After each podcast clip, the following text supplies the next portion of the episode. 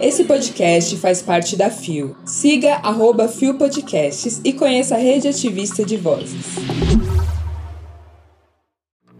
Uma boa noite. Não, gente! E aí, bicha? Quem é você? Bom dia, bicha. Seu jornaleco em áudio que é para você começar o dia bem informado. Tudo, ou quase tudo, que virou notícia sobre a comunidade LGBTQIAP+.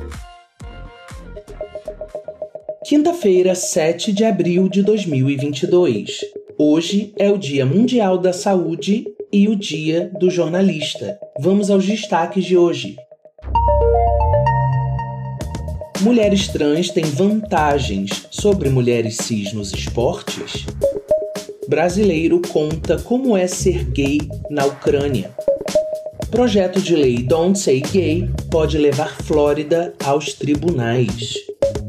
Olá, eu sou o GG e este é mais um Bom Dia Bicha, seu podcast diário de notícias LGBTQIAP+. Deu no terra esportistas trans levam vantagem injusta sobre mulheres cis? Publicado em 1 de abril de 2022 por Lívia Camilo. A neozelandesa Laurel Rubar foi a primeira atleta transgênero a competir em uma Olimpíada nos Jogos de Tóquio. A participação da ex-alterofilista gerou polêmica e crítica de rivais, que acreditavam em uma suposta vantagem injusta na competição por conta de seu gênero de origem. No entanto, Laurel sequer chegou a disputar medalha. A atleta saiu do evento sem conseguir realizar nenhum levantamento na categoria acima de 87 quilos. Esse fato levantou uma dúvida para os críticos à inserção de mulheres trans no esporte.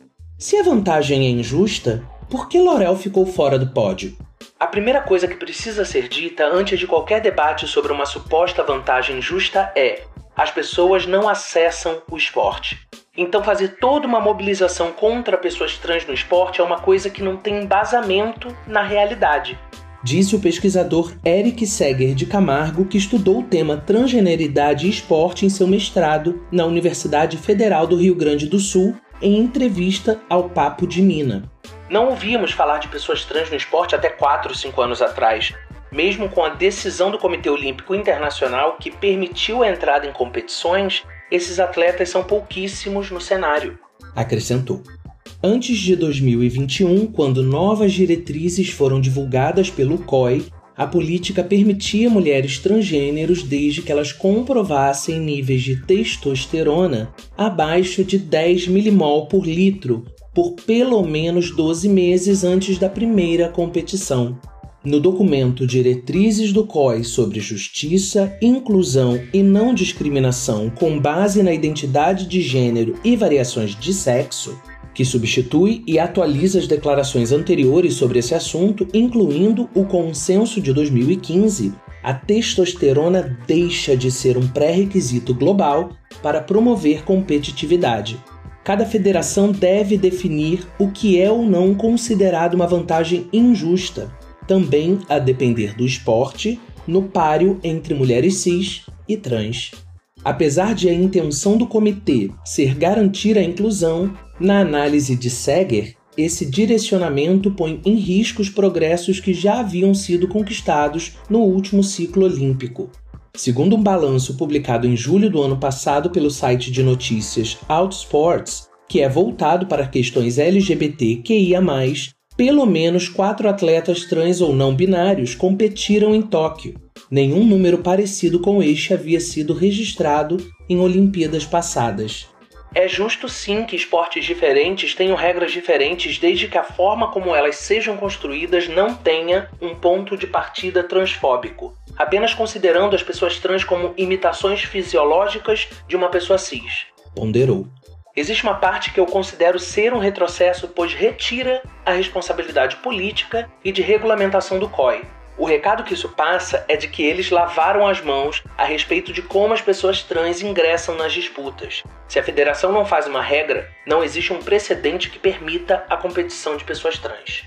O debate polêmico também pairou a participação da nadadora Lia Thomas na principal liga universitária americana, a NCAA. Os níveis de testosterona da atleta estavam dentro dos exigidos pela Federação Norte-Americana de Natação quando ela venceu a prova das 500 jardas livres. Ainda assim, a validade de sua participação foi contestada. Quantas vezes a gente viu uma atleta trans em um pódio? Se, desde quando o Comitê Olímpico Internacional permitiu a entrada em competições, essas mulheres tivessem uma vantagem justa, não era para vermos pódios lotados de mulheres trans? Disparou Seger. Por fim, a dissertação do pesquisador formado em educação física vai de encontro ao que a comunidade científica tem divulgado nos últimos anos. Os estudos sobre vantagem injusta ainda são muito primitivos, pois são raras as mulheres trans que têm oportunidade de ingressar no esporte.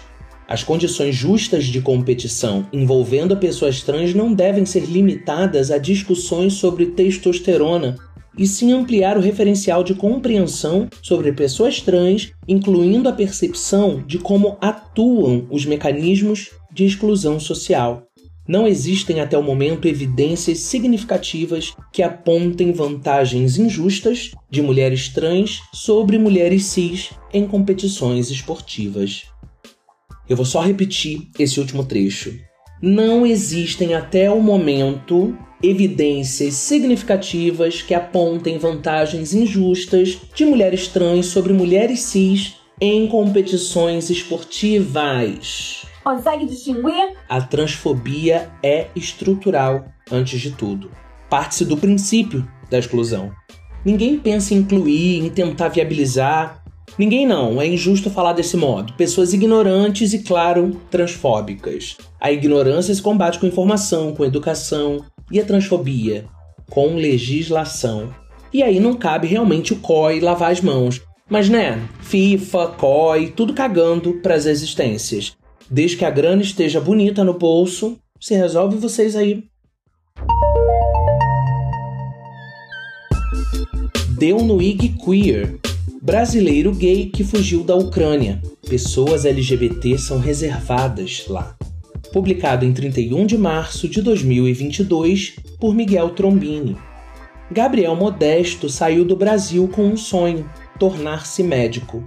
O primeiro destino rumo a este objetivo foi a Argentina, onde reconheceu que esta carreira não combinava consigo. Eu estava no curso de medicina, mas não queria realmente ser médico, explica. Quando percebi isso, pensei: no Brasil não vou conseguir um trabalho tão cedo. Concluí que, se fosse para começar do zero, que fosse na Europa. Foi assim que, após escrever para um artigo ucraniano dizendo que precisava de um trabalho, Gabriel foi aconselhado a ir para a Alemanha. Posteriormente, o que surgiu foi uma oportunidade de lecionar inglês na Ucrânia. Não estava planejado eu ir para a Ucrânia. Enquanto homem gay, Gabriel foi questionado pelo IG Queer como é a experiência de uma pessoa LGBT no país e a resposta imediata foi: eu tinha essa mesma dúvida. Ele conta que, de início, não sabia o que esperar da Ucrânia com relação à receptividade para quem não é hétero-cis. Como as pessoas sobrevivem, o que elas fazem. Eu entrava no aplicativo Grindr, por exemplo, buscava por perfis de ucranianos e não aparecia nenhum resultado. Pensei, como assim? Em vista disso, ficava me perguntando como iria me relacionar ou até mesmo conseguir encontrar um namorado por lá. A Ucrânia possui um histórico de políticas e posicionamentos com relação à comunidade LGBTQIAP+, que levanta alguns temores. De acordo com o um relatório de homofobia patrocinado pelo Estado, divulgado pela ELGA, Associação Internacional de Lésbicas, Gays, Bissexuais, Trans e Intersexuais, em 2012, o projeto de lei número 1155 e o projeto de lei número 945 foram introduzidos na Ucrânia em uma tentativa de proteger as crianças da propaganda de relações entre pessoas do mesmo gênero. Contudo, os dois projetos não chegaram a ser discutidos em âmbito parlamentar. Ainda de acordo com o documento, posteriormente no ano de 2019, a Câmara Municipal de Rivne, no oeste da Ucrânia, proibiu que a comunidade LGBT realizasse manifestações. Essa decisão foi inserida para vetar a propaganda de vários tipos de comportamento sexual desviante na cidade de Rivne, inclusive por meio de paradas do orgulho e festas de cultura queer realizadas em locais de lazer onde várias famílias frequentam com as respectivas crianças. Já em 2020, o Tribunal Administrativo do Distrito de Rivne declarou que essa proibição era inválida e ilegal. No mesmo ano, dois deputados apresentaram um projeto de lei número 3917 no parlamento, tentando proibir a propaganda do homossexualismo e transgenerismo. Ainda neste período, o Tribunal Administrativo Regional de Kiev, capital da Ucrânia, declarou como discriminatória uma resolução do Conselho Regional de Chernivtsi que, assim como diversas decisões emitidas pelo país, apelaram para o governo numa tentativa de proteger o insulto da família, proibindo manifestações LGBTQIAP+, e adotando uma legislação contra propaganda LGBT. Oficialmente no país, fazer parte da comunidade não é criminalizado. Porém, os embates políticos expostos pelo relatório da ILGA mostram que, estruturalmente, pelo menos por parte do Estado, existe certa resistência à livre expressão de sexualidade e identidade de gênero. Gabriel diz que, ao chegar à Ucrânia, o que ele viu e presenciou foi bem diferente do que ele esperava. Tem muitas pessoas LGBT na Ucrânia, mas todas são bem reservadas. Eu conseguia fazer amizades, a sociedade jovem ucraniana, abaixo dos 35 anos, é muito aberta. Já os que estão acima dessa faixa etária se mostram bem conservadores. As pessoas com quem fiz amizade eram jovens, então nos dávamos bem, mas também tive desentendimentos com pessoas mais velhas que não vinham com bons olhos. Conta ao IG Queer. Vale ressaltar que, em setembro de 2021, membros do grupo neonazista Tradição e Ordem invadiram a parada do orgulho LGBT que estava sendo feita na Ucrânia e dispararam gás lacrimogênio. Anos antes, em 2014, um grupo de cerca de 20 pessoas neonazistas tentaram invadir um clube gay em Kiev. O IG Queer questionou Gabriel sobre qual foi a reação da população LGBT do país após o início do conflito com a Rússia. E ele explicou que muitos acabaram ficando na Ucrânia, Alguns homens da comunidade que são obrigados a servir no exército, por exemplo, permaneceram no país como soldados. Eu achei que as pessoas LGBT iriam priorizar sair de lá, disse. Dado o fato de que Gabriel já passou por vários países além da Ucrânia, ele pode dizer com segurança que existem formas bem diferentes de abordar a comunidade LGBT, de um território para o outro. Na União Europeia, a diferença de tratamento é imensa. Aqui é normal vermos casais LGBT na rua se abraçando ou de mãos dadas, algo que na Ucrânia não era comum porque existiam pessoas que poderiam ter alguma reação violenta a isso. Finaliza. Pois é, um dos argumentos centrais de Vladimir Putin para justificar a guerra na Ucrânia é desnazificar o país. E sim, existem milícias neonazistas fortíssimas por lá, e aqui definitivamente não vai uma apologia à guerra, tá? Mas eles estão lá. Isso denota uma predisposição, se não podemos dizer de toda a sociedade ucraniana, de muita gente por lá, a práticas discriminatórias. É um dos países mais perigosos para pessoas LGBTQIAP+, na Europa. Então as declarações de Gabriel vão muito ao encontro do que a gente lê, do que organizações nos informam, e é muito importante essa matéria. Parabéns, Miguel Trombini e Ig Queer, que traz a confirmação por gente nossa que nasceu e cresceu dentro da nossa cultura. LGBTs, vamos ser povo animado pro lado de cá da Alemanha, tá bom? Porque começa a ir pra Hungria, Ucrânia, Rússia, a parada vai ficando feia pro nosso lado. Deu no Visão Sapo Portugal. O que é o projeto de lei Don't Say Gay que vai levar o estado da Flórida a tribunal? Publicada em 4 de abril de 2022 por José Gonçalves Neves e adaptado por Dan Pereira. O projeto de lei Don't Say Gay, que foi aprovado no Senado e na Câmara dos Representantes da Flórida e assinado pelo governador republicano Ron DeSantis, dia 28 de março, será levado a um dos tribunais distritais da Flórida, uma ação judicial que pretende anular a lei antes de esta entrar em vigor na data prevista de 1 de julho. O processo foi apresentado no dia 30 de março por um grupo de reclamantes que inclui três casais homossexuais com filhos jovens, dois alunos LGBTQ, um aluno transexual do quinto ano, um professor do ensino básico, entre outros. A proposta de lei, cuja designação oficial é Parental Rights in Education Act, Ato Legal dos Direitos dos Pais na Educação, pretende proibir a discussão sobre orientação sexual ou a identidade de gênero nas salas de aula da Flórida da educação infantil ao terceiro ano e tem gerado controvérsia por toda a América, atraindo inúmeras críticas de todos os setores da sociedade, desde grupos LGBTQ+, e deputados do Partido Democrata até o próprio Joe Biden, presidente dos Estados Unidos. Para além da proibição, a lei permitiria também aos pais processar as escolas e professores que escolhessem, mesmo assim, abordar esses temas.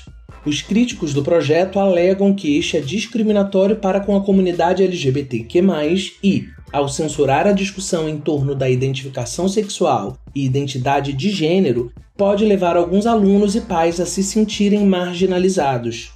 No lado oposto, os defensores dizem que o projeto pretende apenas oferecer aos pais mais controle e informação sobre a educação de seus filhos, reconhecendo assim, dizem DeSantis e outros membros do Partido Republicano, que os pais devem ser os primeiros a abordar as questões de orientação sexual e identidade de gênero, e não os professores. O processo que opõe os reclamantes acima referidos ao estado da Flórida parte de um parágrafo específico da proposta de lei onde se pode ler. A discussão sobre a orientação sexual ou a identidade de gênero não pode acontecer nas salas de aula desde a educação infantil ao terceiro ano ou de forma que não seja apropriada à idade ou ao desenvolvimento dos alunos. A primeira linha de ataque argumenta que a lei terá o efeito prático de censurar os professores e alunos da Flórida e por isso viola a primeira emenda à Constituição norte-americana, onde está consagrado o direito de qualquer cidadão americano à liberdade de expressão. Este argumento tem a sua dose de ironia, pois o Partido Republicano, ao longo dos anos, tem baseado muitas das suas práticas políticas precisamente na proteção do direito à liberdade de expressão. Em segundo lugar, o processo alega que a lei foi passada propositadamente com o intuito de discriminar a comunidade LGBTQ+, violando dessa forma a 14ª emenda à Constituição norte-americana, mais propriamente a cláusula de proteção à igualdade, onde é dito que nenhum estado negará a qualquer pessoa dentro da sua jurisdição a igual proteção perante a lei. O terceiro argumento é a linguagem utilizada na lei, que consideram ambígua, particularmente a passagem onde se lê que as discussões relacionadas com a identidade de gênero e orientação sexual não podem ser conduzidas de uma forma inapropriada à idade ou ao desenvolvimento dos alunos.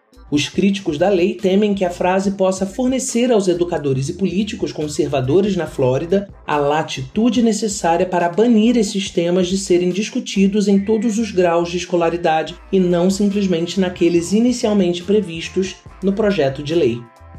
Essa história está dando um bafafá e a gente está só o gif do Michael Jackson comendo pipoca no cinema, né? O bom é que a gente já vai separando o joio do trigo nessa treta, com quem se posiciona a favor e contra. Os posicionamentos mais emblemáticos foram da Disney e das outras empresas do grupo em posições contrárias, o que expôs corretamente o absurdo, a contradição do CEO da Disney que está subindo no telhado. É tão louco pensar na Flórida, um estado cheio de imigrantes latinos, ser um lugar tão conservador. Tipo, o Trump mora lá, né? É, gata. Eu pensava, cara, a Disney fica lá, como assim eles são conservadores? Até que, né, o moço lá, CEO, mostrou que uma coisa é uma coisa, outra coisa é outra coisa. Que a expressão artística pode sim divergir do posicionamento político dos acionistas. Não poderia, né? Mas lá acontece. Me lembrou até de um outro grande grupo de comunicação e entretenimento do lado de cá do Globo. Enfim, seguimos acompanhando essa treta, pois muito nos interessa, especialmente pelo alcance que essa história toda ganhou. É pelas existências LGBTQIAP+, da Flórida, pelo direito de que as pessoas decidam como querem fazer seu coming out e pela influência que essa situação traz para toda a América. Chegamos ao final de mais um Bom Dia Bicha e como eu disse lá no começo, hoje é o dia do jornalista, ou melhor, dia da pessoa jornalista. E o Bom Dia Bicha só existe porque existem profissionais que escrevem as histórias que a gente conta. Aqui os nossos parabéns e o nosso muito obrigado a todas as pessoas jornalistas pelo incansável trabalho de registro do nosso tempo, de abordagens históricas e de construção do futuro. Um agradecimento em especial às pessoas jornalistas que cobrem as editorias LGBTQIAP+, nos sites, jornais, revistas Muitos desses profissionais estão aqui com a gente, com suas matérias, nos ajudando a fazer esse trabalho de levar informação sobre a nossa comunidade diariamente. Poderosíssima como a espada de um samurai. Queria também fazer mais um apelo aos sites, jornais e revistas, toda e qualquer publicação jornalística que dê os créditos às pessoas que escrevem as matérias. Dá uma revolta quando a gente vê redação fulana de tal, em vez do nome das pessoas que fizeram aquele trabalho na assinatura da matéria. Redação é um local, não é uma pessoa. Isso é de um desrespeito absurdo. Tá culpado! Enfim, sindicatos e demais entidades associativas da imprensa, contem com esse espaço aqui que a gente faz barulho, hein? Chama lá nas redes ou manda e-mail pra gente, tá tudo na descrição do episódio porque a gente precisa mudar isso. E a gente gosta de um barraco do bem, sim. E o quê? O Bom Dia Bicha conta com identidade visual e edição de Rod Gomes, pesquisa de Dan Pereira, roteiro de Dan Pereira e GG eu mesmo, que além de apresentar também faço a produção geral. O programa faz parte do feed do Kill Bicha, um podcast queer, que está no selo Fio, a rede ativista de vozes. Ouça os outros episódios, compartilhe nas suas redes sociais, não deixe de nos marcar e de nos seguir. Quintou, hein? E amanhã tem mais. Te espero aqui a partir das seis da manhã. Beijo!